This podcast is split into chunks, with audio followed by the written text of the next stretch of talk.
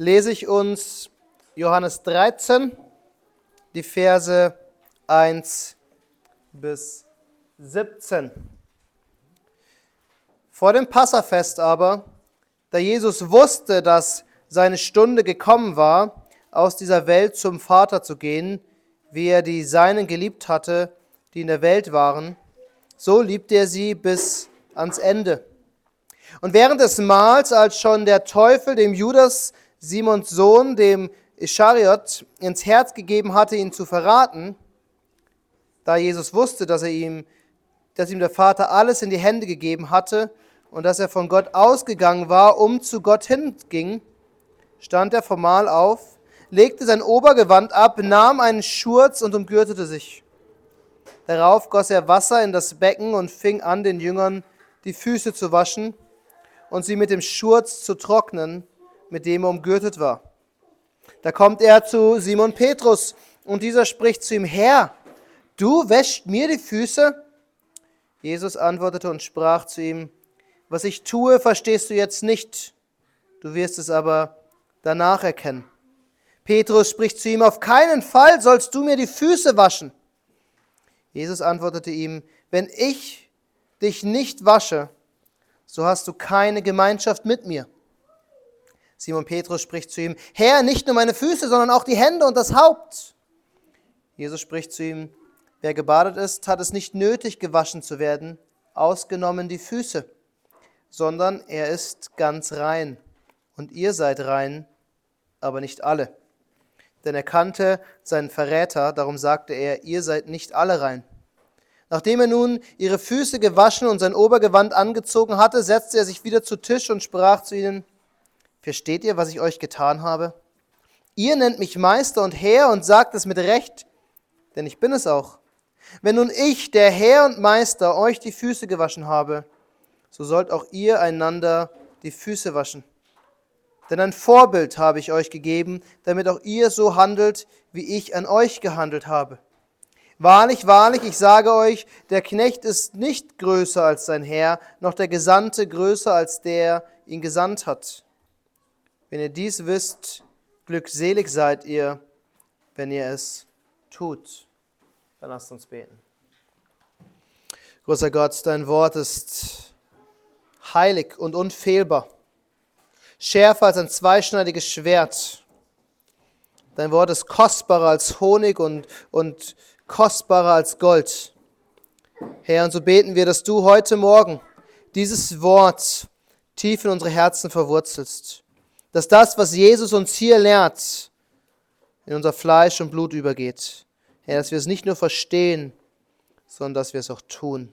Und so erleuchte uns durch deinen Geist. In Jesu Namen. Amen. Die Verse hier sind vielleicht einer der bekanntesten Verse in den Evangelien, die Fußwaschung Jesu. Jesus nimmt sich Zeit, um seinen Jüngern die Füße zu waschen. Es ist auch einer der am meisten diskutierten Texte, nicht im negativen Sinne, als dass man sich darüber streiten würde, aber es sind so viele Schätze in diesem Abschnitt verborgen, dass man ununterbrochen darüber reden und diskutieren könnte. Und da wir leider nicht auf alle Aspekte eingehen können, werden wir uns auf das Wesentliche konzentrieren für uns heute, nämlich dienen. Was lehrt uns Christus hier über dienen? Und vor allem sollten wir auf Vers 15 achten, weil dort sagt Jesus uns, denn ein Vorbild habe ich euch gegeben, damit ihr auch so handelt, wie ich an euch gehandelt habe. Jesus fordert seine Jünger auf, seinem Beispiel zu folgen. Das zu tun, was er selbst getan hat. Und was Jesus tut, ist natürlich einmalig. Vor allem, worauf Jesus hinweist, ist einmalig. Es sind Dinge, die wir nicht tun können. Aber das Prinzip, was Jesus anwendet, die Motivation, nach der er die Dinge tut, das, was er deutlich macht, das können wir tun. Danach sollten wir streben. Und deshalb lautet der Titel heute auch, dient einander, wie Jesus gedient hat. Dient einander, wie Jesus gedient hat. Aber bevor wir in den Text einsteigen, und die einzelnen Details betrachten, wie Jesus gedient hat, wollen wir eine Frage beantworten. Etwas Wichtiges, das wir uns immer wieder in Erinnerung rufen müssen. Die Frage nach der Motivation. Warum macht Jesus das? Warum geht Jesus auf die Knie und wäscht die Füße seiner Jünger? Es ist der niedrigste Dienst, den Jesus tun konnte. Die untersten Sklaven haben diesen Dienst getan. Es gab sogar eine Regel, dass wenn du einen jüdischen Sklaven hattest, durftest du ihn nicht dazu zwingen, einem anderen Juden die Füße zu waschen. Und Jesus erniedrigt sich freiwillig. Warum? Warum tut Jesus das für seine Jünger? Wir finden die Antwort in Vers 1. Dort heißt es, wie er die Seinen geliebt hatte, die in der Welt waren, so liebte er sie bis ans Ende. Jesus hat sich so sehr erniedrigt, weil er seine Jünger geliebt hat.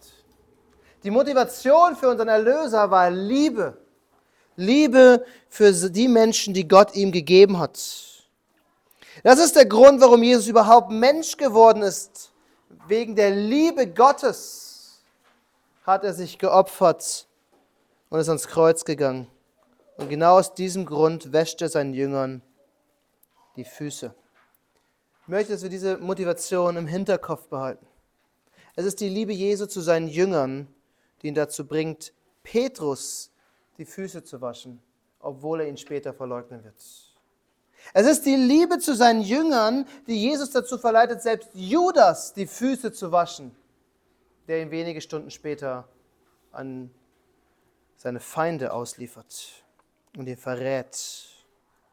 Jesus erniedrigt sich hier, um allen zwölf Jüngern die Füße zu waschen und indem er das tut, bereitet er seine Jünger auf drei Dinge vor. Er bereitet sie auf das Passafest vor, was sie gleich feiern werden.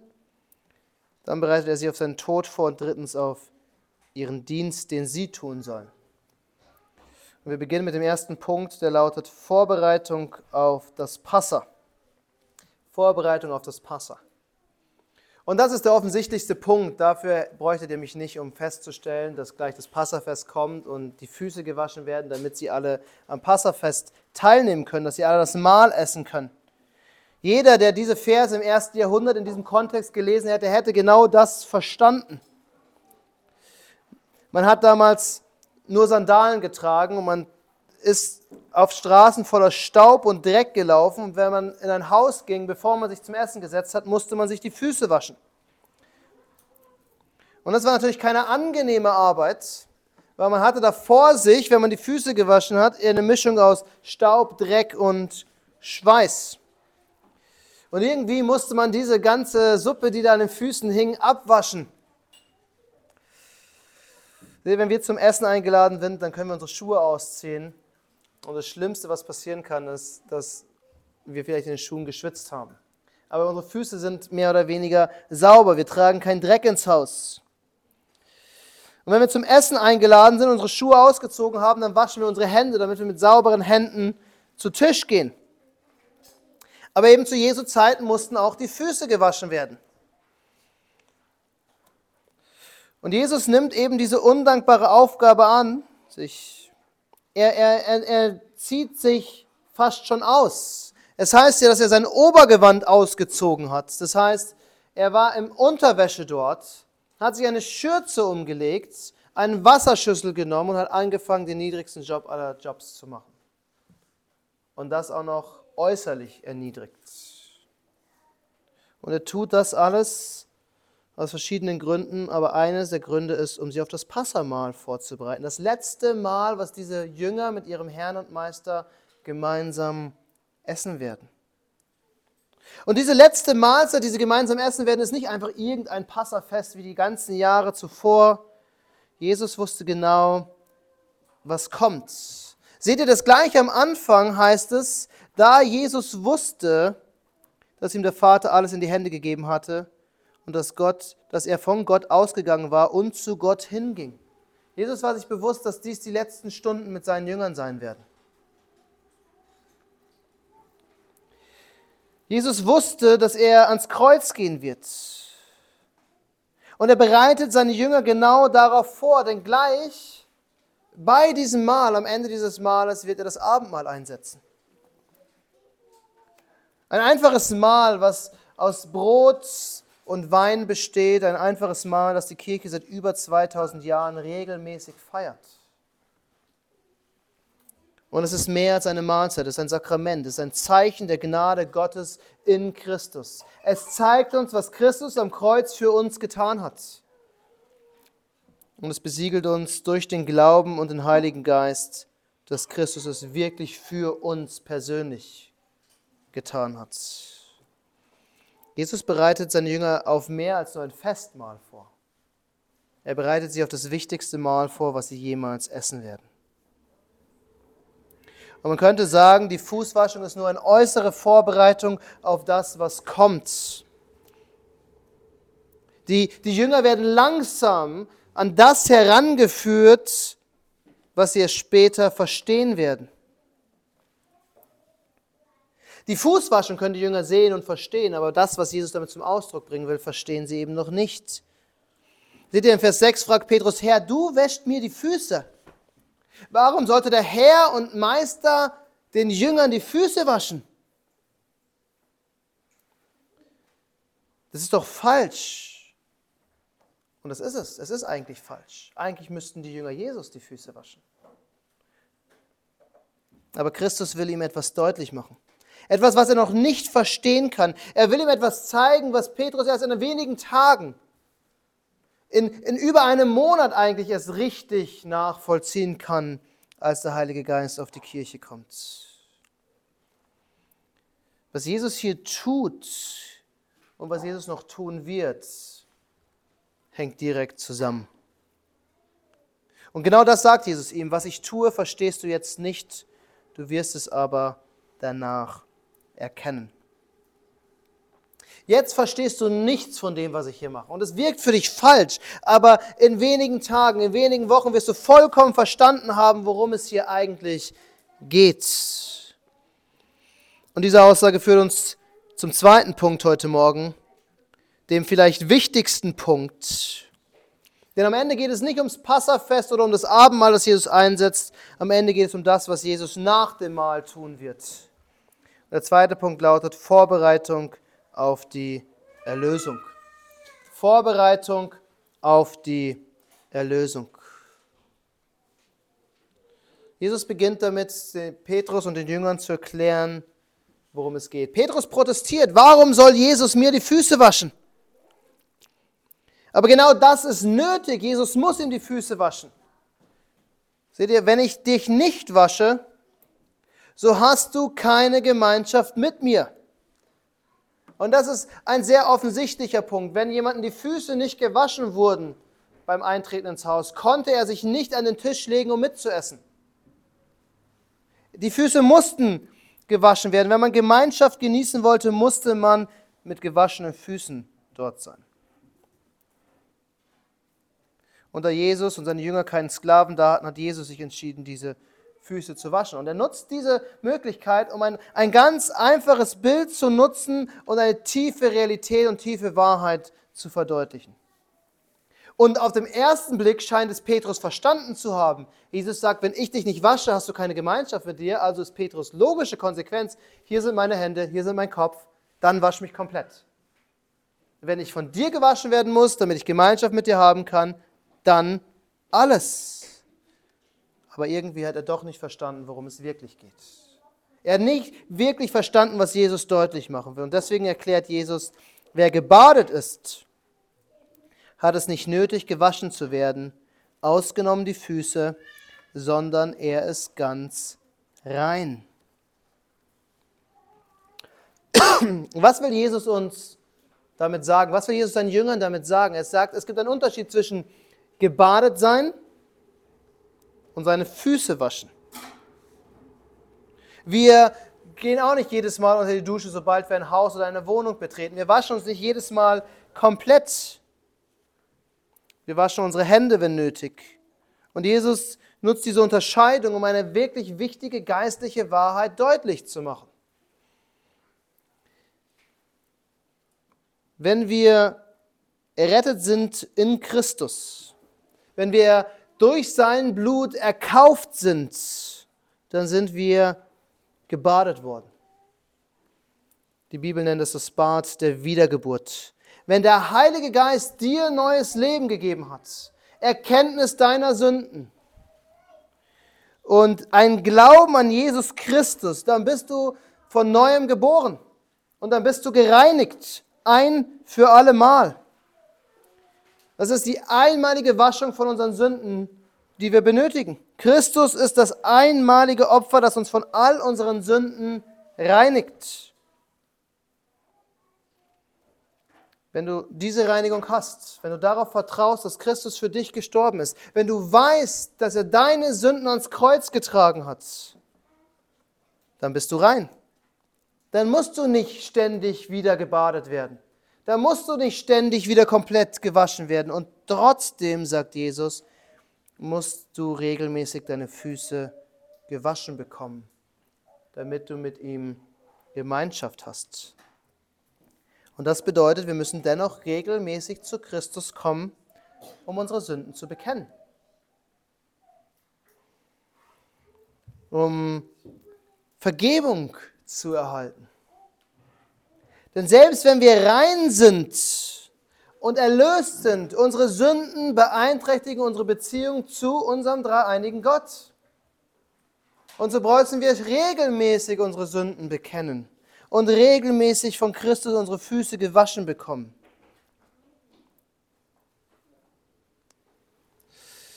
Stell dir vor, du hast dich morgens gewaschen und bist sauber. Morgens geduscht, alles perfekt. Und du machst dich auf den Weg, deinen Freund zu besuchen. Aber du kannst erst wirklich in das Haus eintreten, wenn du deine Sandalen ausgezogen hast und wenn deine Füße sauber und gewaschen sind. Selbst damals wollte keiner den Schmutz und Dreck der, der Straße in seinem Haus haben. Und genau das gilt letzten Endes auch auf der geistlichen Ebene. Wir sind gereinigt durch das Blut Christi und dennoch müssen wir täglich unsere Sünden bekennen und gewaschen werden, damit wir wahre Gemeinschaft mit Christus haben können. Unser Bekenntnis sagt sogar, dass spezielle Sünden speziell bekannt werden müssen. Wenn uns eine Sünde bewusst wird in unserem Leben, dann müssen wir vor den Thron Gottes treten und sie bewusst bekennen. Obwohl wir wissen, dass uns vergeben ist, obwohl wir wissen, dass Christus für uns verstorben ist. Jede Sünde muss am Ende vor Gott gebracht werden. Seht ihr, hier geht es für Jesus nicht um die ewige Erlösung, sondern um die regelmäßige Reinigung. Es geht hier um Heiligung, um Gemeinschaft mit unserem Erlöser. Und seht, Jesus zweifelt kein bisschen an der Reinheit seiner Jünger. Und das ist faszinierend, weil er wird erst Stunden später am Kreuz hängen. Er wird erst Stunden später das Erlösungswerk endgültig vollbringen und dennoch sagt er, und ihr seid rein. Ich muss euch nur die Füße waschen, weil ansonsten seid ihr gereinigt. Christi Blut wird für seine Jünger fließen. Und wir wissen auch warum, weil wir haben es schon gelesen, weil er sie bis zum Ende geliebt hat. Wir sind gereinigt auf Grundlage der Liebe Christi. Er hat uns geliebt und uns deswegen gereinigt. Aber gleichzeitig warnt er uns hier. Denn er sagt, ihr seid rein, aber nicht alle. Nicht alle sind rein. Und natürlich meint Jesus damit Judas. Judas hat nicht geglaubt. Der Teufel hat Besitz über ihn ergriffen und hat in sein Herz gelegt, Jesus zu verraten. Und gleich am Anfang macht uns Johannes das deutlich. Und während des Mahls, als schon der Teufel dem Judas, Simons Sohn, dem Iskariot, ins Herz gegeben hat, ihn zu verraten. Das ist der zweite Vers, den wir in unserem Abschnitt lesen. Von Anfang an ist klar, Judas gehört nicht zu denen dazu.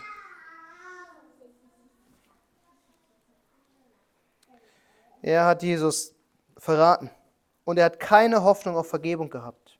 Für Judas war die Fußwaschung nutzlos. Die hat ihm gar nichts gebracht. Stell dir vor, du verbringst den ganzen Tag draußen, du spielst im Sand und Dreck und Matsch, denn was gibt es Besseres, als in Sand, Dreck und Matsch rumzuhüpfen? Zumindest war das meine Auffassung früher. Und wenn du nach Hause kommst, reicht es eben dann nicht, wenn du deine Füße wäschst. Dann musst du dich umziehen, vielleicht baden, vielleicht duschen, bis du komplett sauber bist. Es reicht auch nicht, wenn du nur deine Hände waschen würdest. Seht um wirklich rein und gebadet zu sein, müssen wir an Christus glauben. Es gibt keine andere Lösung. Es gibt keine andere Möglichkeit. Nur wenn wir gebadet sind durch Christus, dann können wir regelmäßig von ihm die Füße gewaschen bekommen. Aber lasst uns zum letzten Punkt kommen. Der letzte Punkt lautet Vorbereitung auf den Dienst. Vorbereitung auf den Dienst. Vers 15 sagt, so wie Jesus gehandelt hat, so sollten seine Jünger handeln.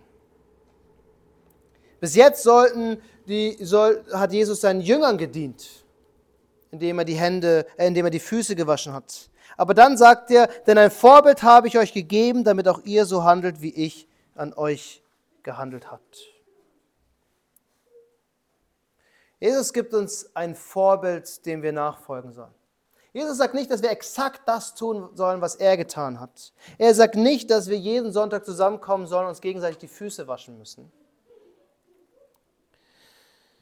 Wir, wir können auch nicht für die Sünden unserer Geschwister sterben, das konnte nur Christus selbst. Aber wir können ihnen die Sünden vergeben, die sie gegen uns begangen haben.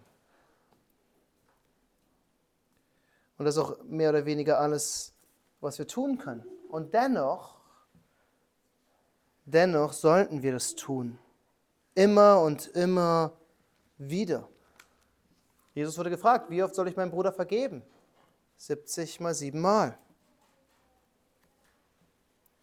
Wir können genau zwei Dinge tun. Wir können vergeben und darum bitten wir unser Vater, vergib uns unsere Schuld, wie auch wir vergeben unseren Schuldigern. Wenn wir die Vergebung Gottes erfahren haben, dann wollen wir auch denen vergeben, die gegen uns gesündigt haben.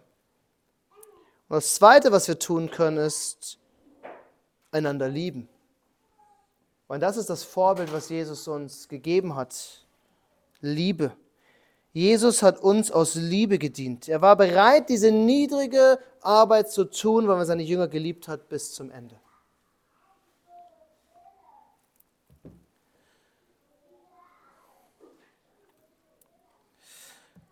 Das ist die Motivation Jesu. Und jetzt ist der Punkt, wo wir in unseren Hinterkopf greifen müssen und die Motivation wieder herausholen müssen, die wir uns abgelegt haben. Wie er die Seinen geliebt hatte, die in der Welt waren, so liebt er sie bis ans Ende. Wenn wir diesen Text lesen, wirkt dieser, dieser, diese Worte wie ein Einschub, die, die passen gar nicht in den Fluss des Textes. Sie sind auch grammatikalisch im Griechischen irgendwie, stechen sie raus. Und genau das ist der Punkt. Sie sollen uns hängen bleiben. Die Liebe Christi soll in unseren Köpfen hängen bleiben. Es ist der Kommentar des Apostels zu diesem Abschnitt. All das, was Jesus hier getan hat, hat er aus Liebe zu seinen Jüngern getan.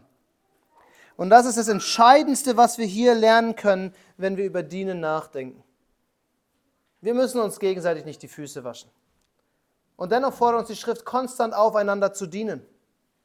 Und wir sollten nicht einander dienen, weil, gut, dann erfülle ich meine Pflicht und dann ist alles erledigt und dann hat Gott mich ganz besonders lieb. Das nennt man Werksgerechtigkeit und das funktioniert nicht. Wir sollen einander dienen, weil wir einander lieben. Das ist das Vorbild, was uns Jesus gegeben hat. Das ist, warum Jesus all diese Erniedrigung auf sich genommen hat, bis zu seinem Tod.